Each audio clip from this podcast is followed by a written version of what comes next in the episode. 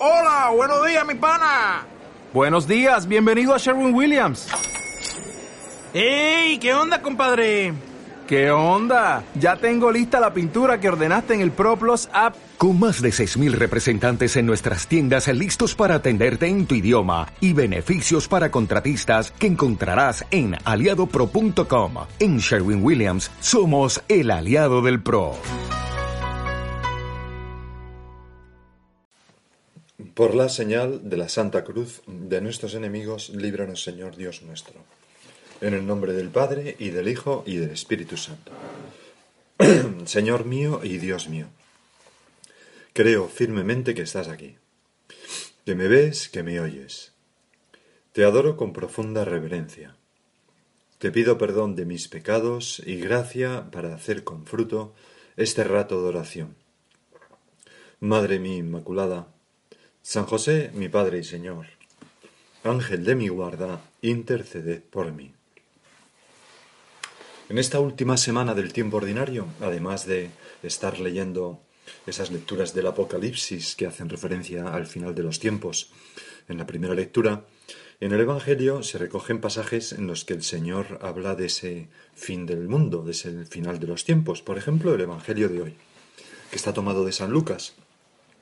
En aquel tiempo como algunos hablaban del templo, de lo bellamente adornado que estaba con piedra de calidad y esbotos, Jesús les dijo, Esto que contempláis, llegarán días en que no quedará piedra sobre piedra, que no sea destruida. Ellos le preguntaron, Maestro, ¿cuándo va a ser eso? ¿Y cuál será la señal de que todo eso está para suceder? Él dijo, Mirad que nadie os engañe porque muchos vendrán en mi nombre diciendo, yo soy, o bien, está llegando el tiempo.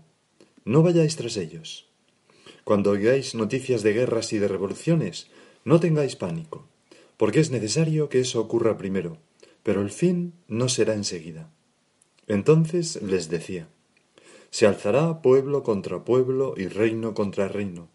Habrá grandes terremotos y en diversos países hambres y pestes Habrá también fenómenos espantosos y grandes signos en el cielo. Es evidente, Señor, que en este Evangelio te estás refiriendo a ese fin del mundo, pero como no sabemos si, si, nos va a tocar a nosotros, y es muy probable por estadística que no sea así, pues este Evangelio debe tener algún otro significado para, que el Espíritu Santo haya quedado, haya querido que quede consignado para siempre y que generaciones y generaciones de cristianos lo meditemos. Lo vamos a intentar hacer como una lectura meditada del Evangelio eh, con un sentido un poco más alegórico, más espiritual. En aquel tiempo leíamos como algunos hablaban del templo, de lo bellamente adornado que estaba con piedra de calidad. Imaginaros el templo por eh, era una construcción grandiosa, con una esplanada gigante en lo alto de un monte que había sido como aplanado y, apoyado en grandísimos taludes de una altura pues de decenas de metros. Eh, eh, estaba hecho de una piedra bellamente trabajada de color blanco el, templo en sí estaba recubierto de planchas de oro que brillaban en el sol de Palestina y se veía desde lejos. Era una auténtica maravilla, ¿no? Los, habitantes de aquel mundo eh, se, deshacían en lenguas al hablar del, tiempo, del templo de Jerusalén. Bueno, y, lógicamente las personas cuando lo veían mm, hablaban de su belleza, se sentían golpeados por ella. También nosotros, Señor, somos tocados por la belleza, la belleza de la naturaleza, de los colores ahora en otoño en el campo, pues un, pico nevado, eh, la mar que es tan bonita, una isla tropical, los corales, este, estos pájaros de colores, las flores, en fin, hay, hay tanta belleza en la naturaleza. O nos sentimos tocados por la belleza de las cosas creadas.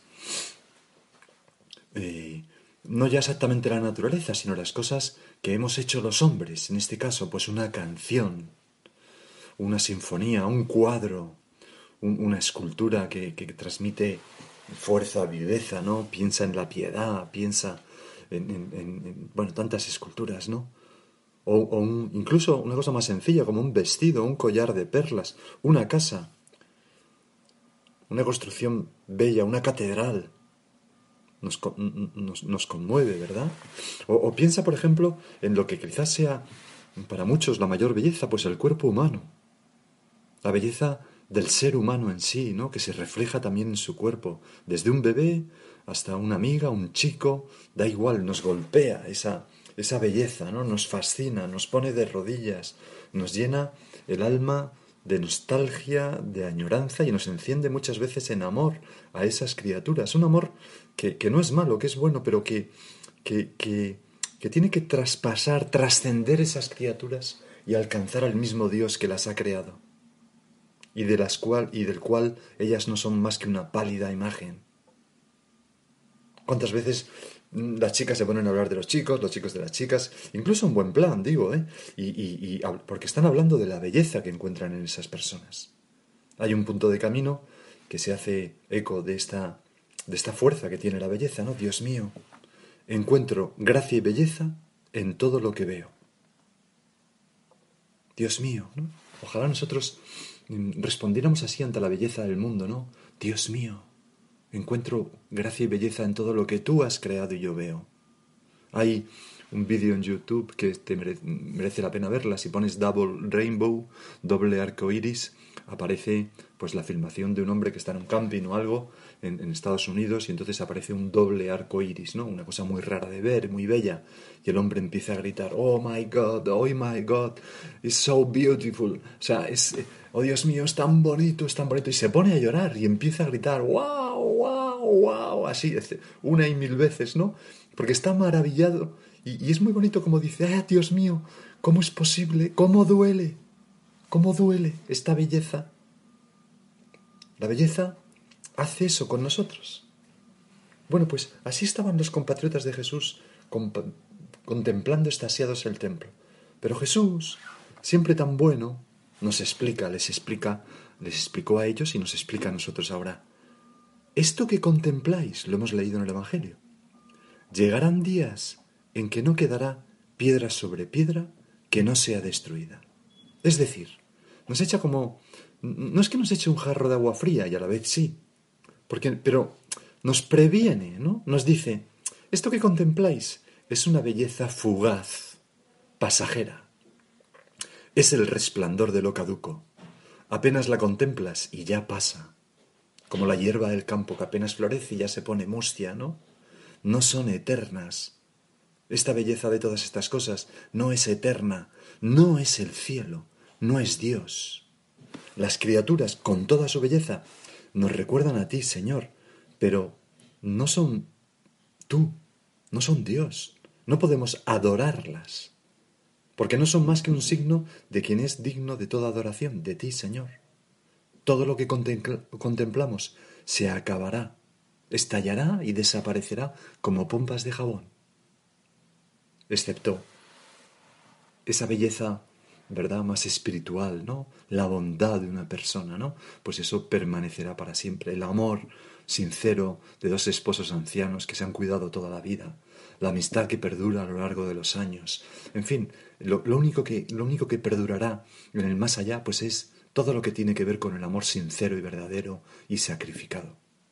Eso sí, hace ya bastantes años, Antonio Machado, ese gran poeta de Castilla, eh, compuso unos versos preciosos. Bueno, dicho de Castilla, pero no estoy seguro de que sea castellano. Pero ese gran poeta español, en cualquier caso, compuso unos versos mm, maravillosos que, a los que le puso música Juan Manuel Serrat, que hablan precisamente de todo esto que estamos diciendo. Te voy a poner un poco la canción de, de Joan Manuel Serrat. Todo pasa y todo queda, pero lo nuestro es pasar, pasar haciendo caminos, caminos sobre la mar. Nunca perseguir la gloria, ni dejar en la memoria de los hombres mi canción los mundos sutiles ingrávidos y gentiles como pompas de jabón. ¿Verdad que es maravilloso? Es una canción estupenda, ya lógicamente un poco antigua, pero contempla ahora todo lo que te rodea. Todo pasa y todo queda. Pasa porque moriremos. Queda en nuestra alma si nos ha llevado a amar a Dios y a los demás. El reflejo de la belleza de la creación y de las cosas creadas y, eh, en nuestra alma, si, tiene, si toma la forma de un amor creciente, nuevo, renovado, a Dios y a los demás, eso permanecerá para siempre. Pero si no, ese mundo sutil, ingrávido y gentil como pompas de jabón, si no sube al cielo en nuestro corazón, queda en nada. Nosotros, por tanto, no estamos hechos para este mundo, sino para Dios y este mundo llevándolo a Dios. Hace, hace ya algún tiempo una chica me contó los grandes problemas que tenían en su familia, que no eran problemas ni mucho menos pequeños, todo eran, ya digo, grandes y terribles problemas de varios hermanos, sus padres, y entonces había allí una hermana pequeña que, eh, siendo mucho más joven que ella, ¿no? le abrazaba en medio de aquello tan terrible y le decía, no te preocupes, que nosotros estamos hechos para cosas más grandes. Esto que sufrimos nos hace más fuertes. Pues ese, ese es el espíritu, ¿no? Nunca perseguí la gloria ni dejar en la memoria de los hombres mi canción. En esta vida, la fama, el, la aprobación, todo lo que hay en esta vida es pasajero, es belleza pasajera.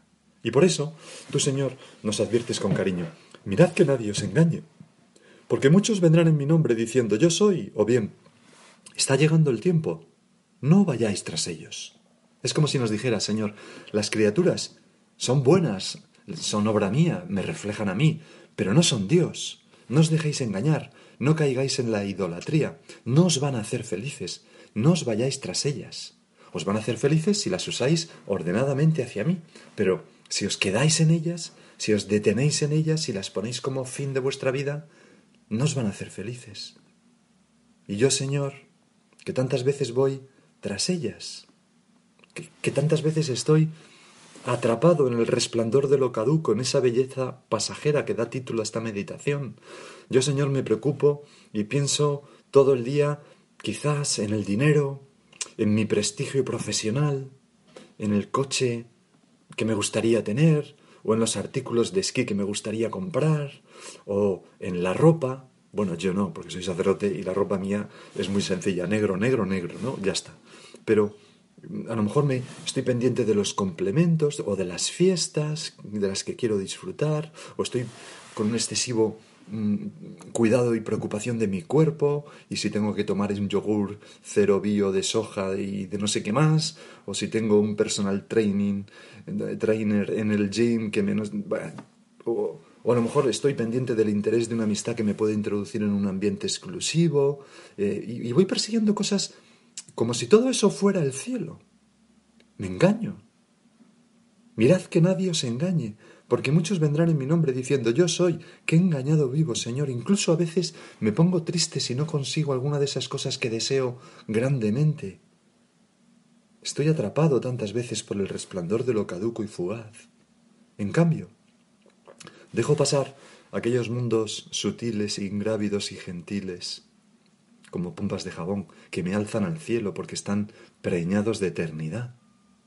Pues un curso de retiro en silencio, para oírte a ti, un retiro mensual al que acudo para rezar y examinar mi alma y afinar mi amor para que te alcance más claramente a ti, Señor, y a los demás, o una meditación, un rato de oración, una adoración, en la que me pongo delante de ti en la sagrada custodia, en la sagrada forma, perdón, expuesta en la custodia, y me dejo transformar el corazón por ti, o la, la Santa Misa y la Santa Comunión, o esa confesión frecuente, una visita al Santísimo, el rezo del rosario, el servicio a los demás, con una sonrisa, el cariño con que acojo a mis amigos, el perdón fácil y rápido, la sonrisa fácil y, el interés sincero por el bien de los demás, una limosna hecha de corazón, un saber escuchar pacientemente a los míos y no reprocharles, y, intentar ver lo bueno suyo, etcétera, etcétera, etcétera, ¿no? Todo eso, que es lo verdaderamente valioso, Señor. A veces soy tan necio que lo dejo pasar y me quedo atropado por lo otro que es fugaz y pasajero. Hace ya muchos siglos, bueno, muchos, cinco, ¿no?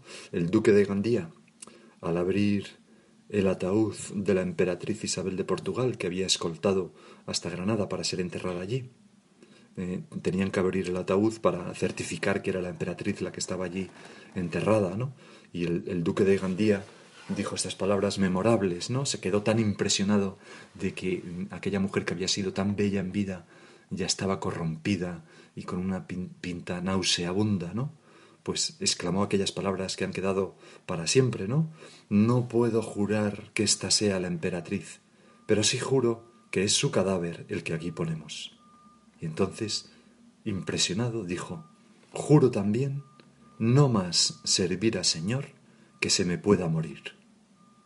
Porque se dio cuenta de lo absurdo de perseguir eh, la fama mundana. Él que era un hombre de corte, un privilegiado en la corte de, de, verdad, de, bueno, del rey de España, ¿no? ¿Y qué ocurrió? Pues que el duque de Gandía, tras abandonar toda la pompa del mundo e ingresar en los jesuitas, pues llegaría a ser un gran santo, San Francisco de Borja. Verdaderamente cumplió aquello que prometió, servir al Señor que no se haya de morir, es decir, a Dios y, a, los pobres y necesitados eh, por Dios. Ahí tenemos un programa de vida. Tantas veces los santos han sentido esto, ¿no? Me viene ahora a la cabeza también aquello de San Agustín, Señor, que contaba cómo, cómo iba preguntando, ¿no? A las estrellas, ¿sois vosotras Dios? No, nosotros no somos Dios, solamente reflejamos su luz. Iba luego y le preguntaba a los astros, ¿sois vosotros Dios? No, nosotros no somos Dios, Él fue el que nos puso en movimiento. Luego iba a los animales creados, no, ¿sois, ¿acaso sois vosotros Dios? No, nosotros no somos Dios, Él fue el que nos dio la vida a las cumbres, ¿no? ¿Acaso está allí Dios escondido? No, no está entre nosotros, pero Él manda al sol que se, que se alce y se ponga tras nosotros. Y luego exclamó, Señor, te busqué y, tarde te encontré, ¿no? Yo te buscaba por fuera y tú estabas dentro de mí, tú estabas habitando dentro de mí, yo, yo, llevaba tu imagen dentro de mí, ¿no? Realmente, mm, realmente eh, todas las criaturas nos hablan de Dios y especialmente el ser humano. Y no podemos servir a, a, nadie distinto de Dios. Por eso no podemos servir o perseguir esa belleza pasajera de las criaturas. Sí, nos podemos deleitar con ellas, pero en la medida que nos llevan a la suma belleza que es Dios. María, Madre nuestra, no nos dejes engañarnos. Ayúdanos a decir a tu Hijo, Señor, que no nos engañe el resplandor de lo caduco, que las criaturas nos recuerden a ti, pero que nos demos cuenta de que ellas pasan, de que sólo tú permaneces, que son como un dedo que te señala a ti, como un sobre que encierra un mensaje tuyo. Vamos a pedirle a nuestra Madre que, nos haga mm, portadores de esta sabiduría que nos lleva, como a San Francisco de Borja, a exclamar, jamás serviré al Señor que se me pueda morir. Y ahora sigue tú por tu cuenta.